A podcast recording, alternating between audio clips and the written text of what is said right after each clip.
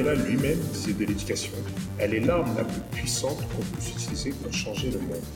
Mais qu'en est-il de l'équité dans le milieu scolaire? Cette équité qui promue l'accès à l'éducation pour tous, une justice basée sur les droits de chacun, ou encore une insertion scolaire effective pour des élèves issus de milieux variés. Je m'appelle Franck Gacco, je suis éducateur et je serai accompagné de Yves Tambo, enseignant à l'école secondaire.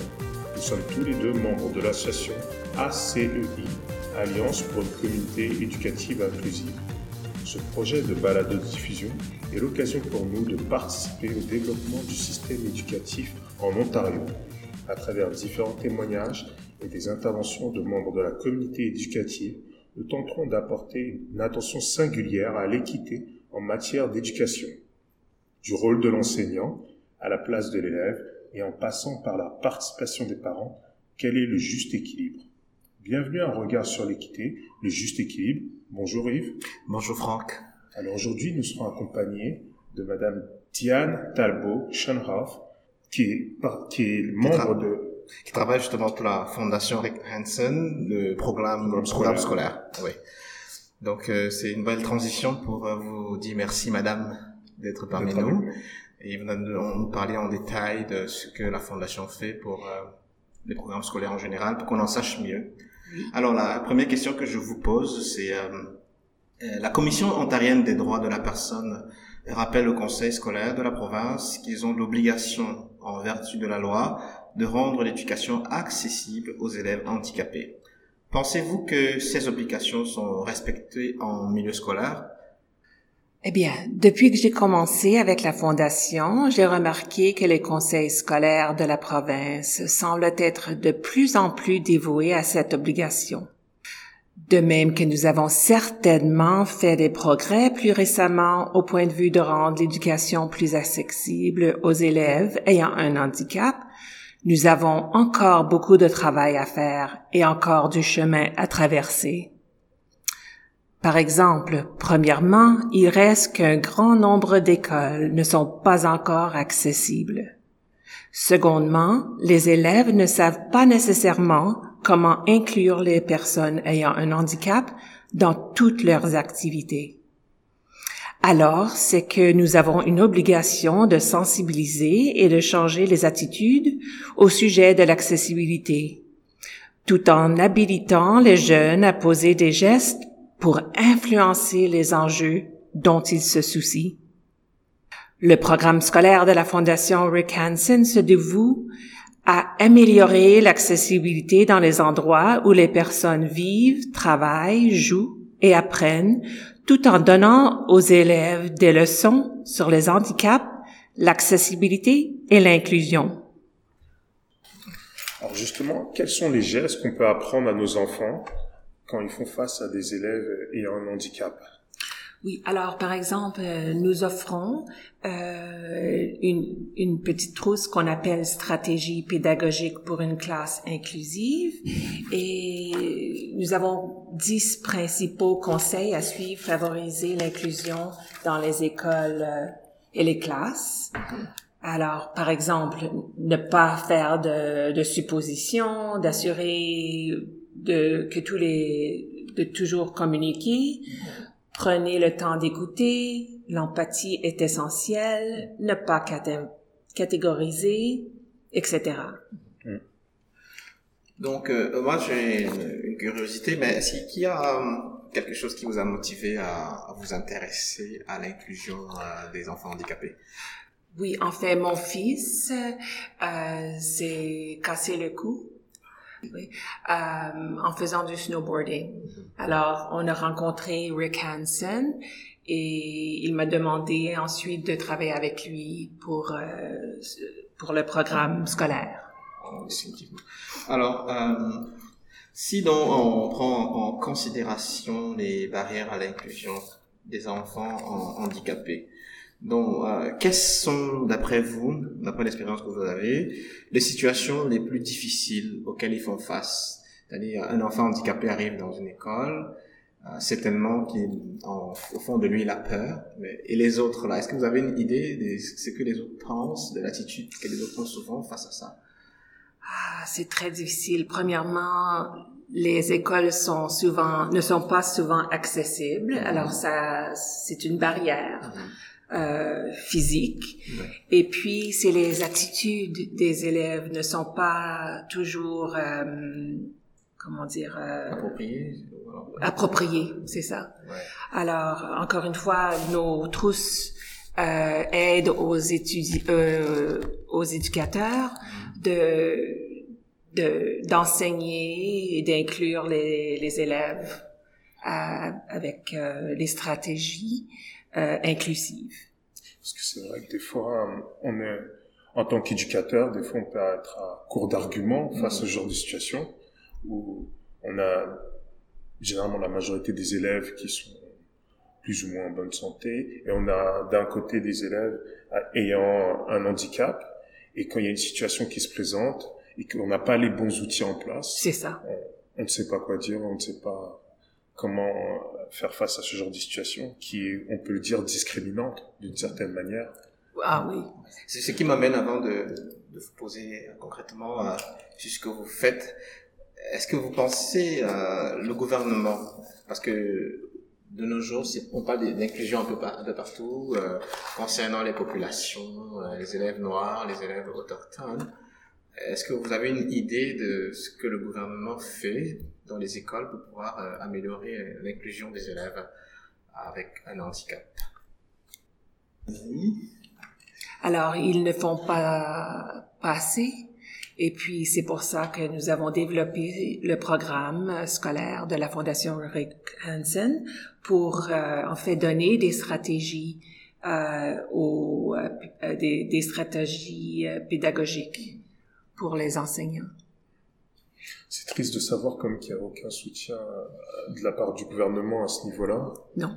Parce que c'est quelque chose d'essentiel et de qui fait partie du développement de l'éducation au sein des écoles, que ce soit francophone ou anglophone.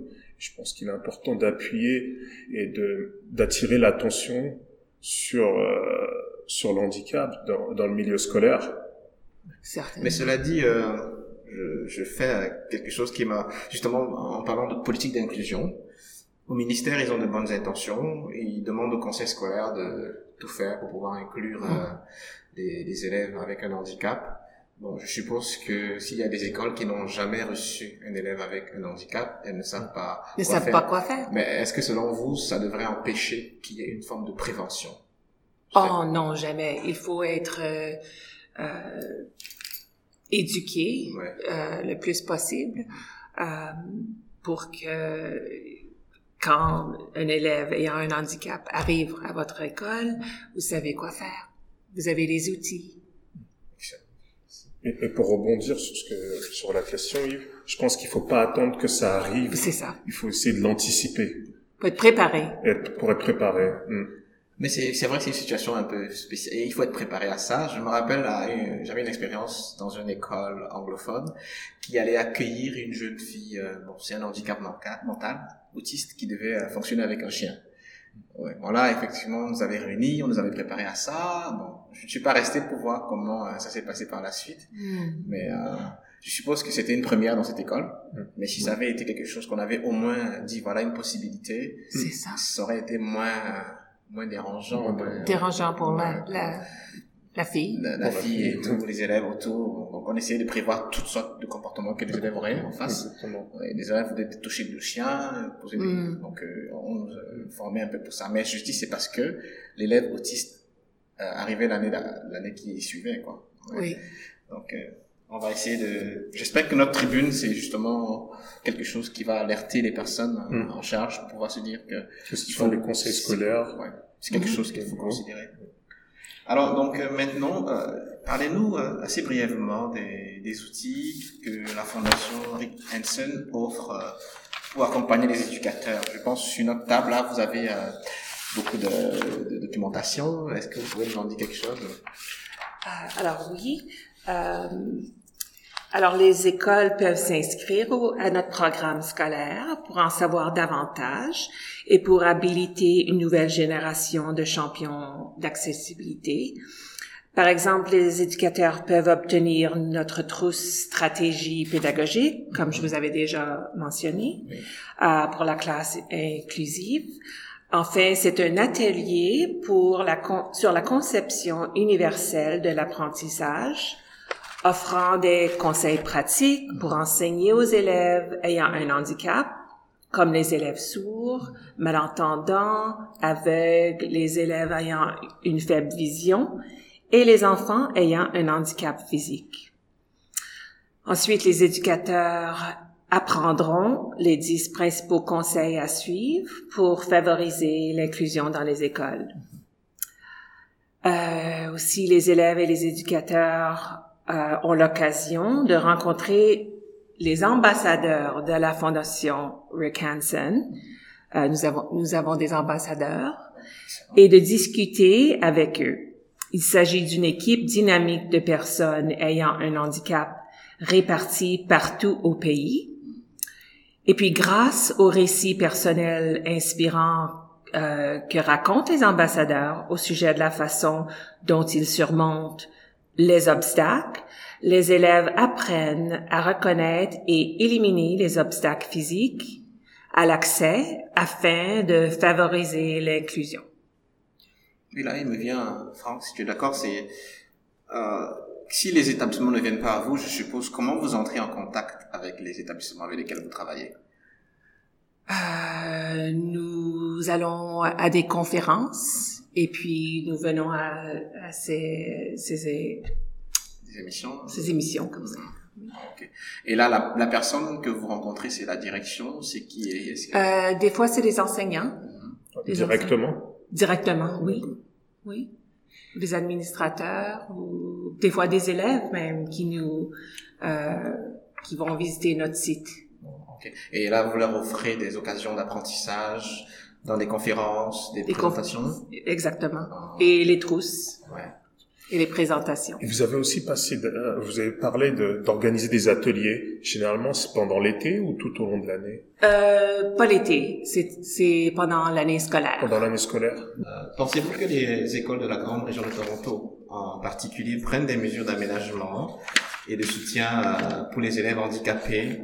Si oui, sinon, euh, est-ce que vous avez des conseils à offrir en matière d'accommodement? Alors, comme j'avais mentionné euh, dès le début, euh, bien sûr, les conseils scolaires savent qu'ils sont obligés, en vertu de la loi, à rendre l'éducation plus accessible aux élèves handicapés, mais nous pouvons déterminer davantage à faire de notre possible de s'informer, à savoir quelles sont les barrières à, à offrir à ces élèves, tous les soutiens possibles, afin que les élèves puissent réussir et obtenir une éducation supérieure. Les écoles peuvent s'inscrire à notre programme scolaire, quand j'avais mentionné, et en savoir davantage pour habiliter une nouvelle génération de champions d'accessibilité. Vous l'avez dit tantôt, euh, comme ça nous sommes dans plus ou moins les anecdotes, donc, que Rick Hansen et euh, euh Terry Fox sont amis. Sont amis, oui. Ils étaient amis, oui. Euh, il vient de euh, la Colombie-Britannique. Mm-hmm. Et ça fait 30, plus, plus de 30 ans, il s'était cassé le, euh, le dos. Le dos. Et puis, euh, il a fait le tour du monde dans sa chaise roulante pour euh, sensibiliser. Sensibiliser. C'est ça. Et c'est comme ça que ça a démarré la création de sa fondation. C'est ça. Depuis ce temps-là. Et ça fait combien d'années maintenant? Euh, Ça fait plus de 30 ans. Plus de 30 ans que la fondation existe? C'est ça. Et euh, vous êtes partout au Canada euh, Partout au Canada. Mais s'il y a le siège social, c'est-à-dire le, le, centre mère, c'est où? C'est euh, à Vancouver. À Vancouver. Richmond. Oui. Richmond. Okay. Et, et, en Ontario, où est-ce qu'on peut vous trouver euh, c'est moi. Ouais, je suis la seule en Ontario. et je, non, je suis à Oakville. Ah, ok. Et donc, vous, vous officiez en tant qu'ambassadeur pour la fondation Rick Hansen. Oui. Dans tout l'Ontario? Tout l'Ontario, oui. On a 32 ambassadeurs, euh, mais malheureusement, ils sont tous anglophones. Alors, euh, Vous êtes la seule, la seule bilingue? Oui. Ah, ok. Mais dites-nous comment vous faites. J'essaie de... Je perds mon français, je pense. Oh, non, mais il est excellent. Mais comment vous faites des euh, productions en français? Est-ce que vous les traduisez ou pas alors- pas moi-même, euh, mais c'est qu'on a une traductrice Ah, qui ok. fait ça. À Vancouver. Donc avec ça, vous projetez peut-être de- d'aller beaucoup plus maintenant vers les écoles euh, francophones. C'est ça, on espère. Vers les conseils le souhaitons d'ailleurs. Peut-être avec euh, cette émission. C'est le but. C'est le début. C'est le but justement de, de de mettre l'attention sur un, un sujet qui est qui est plus euh, très important et sensible au sein des, des écoles francophones. Et c'est bien aussi, c'est important aussi de l'avoir de la documentation en français.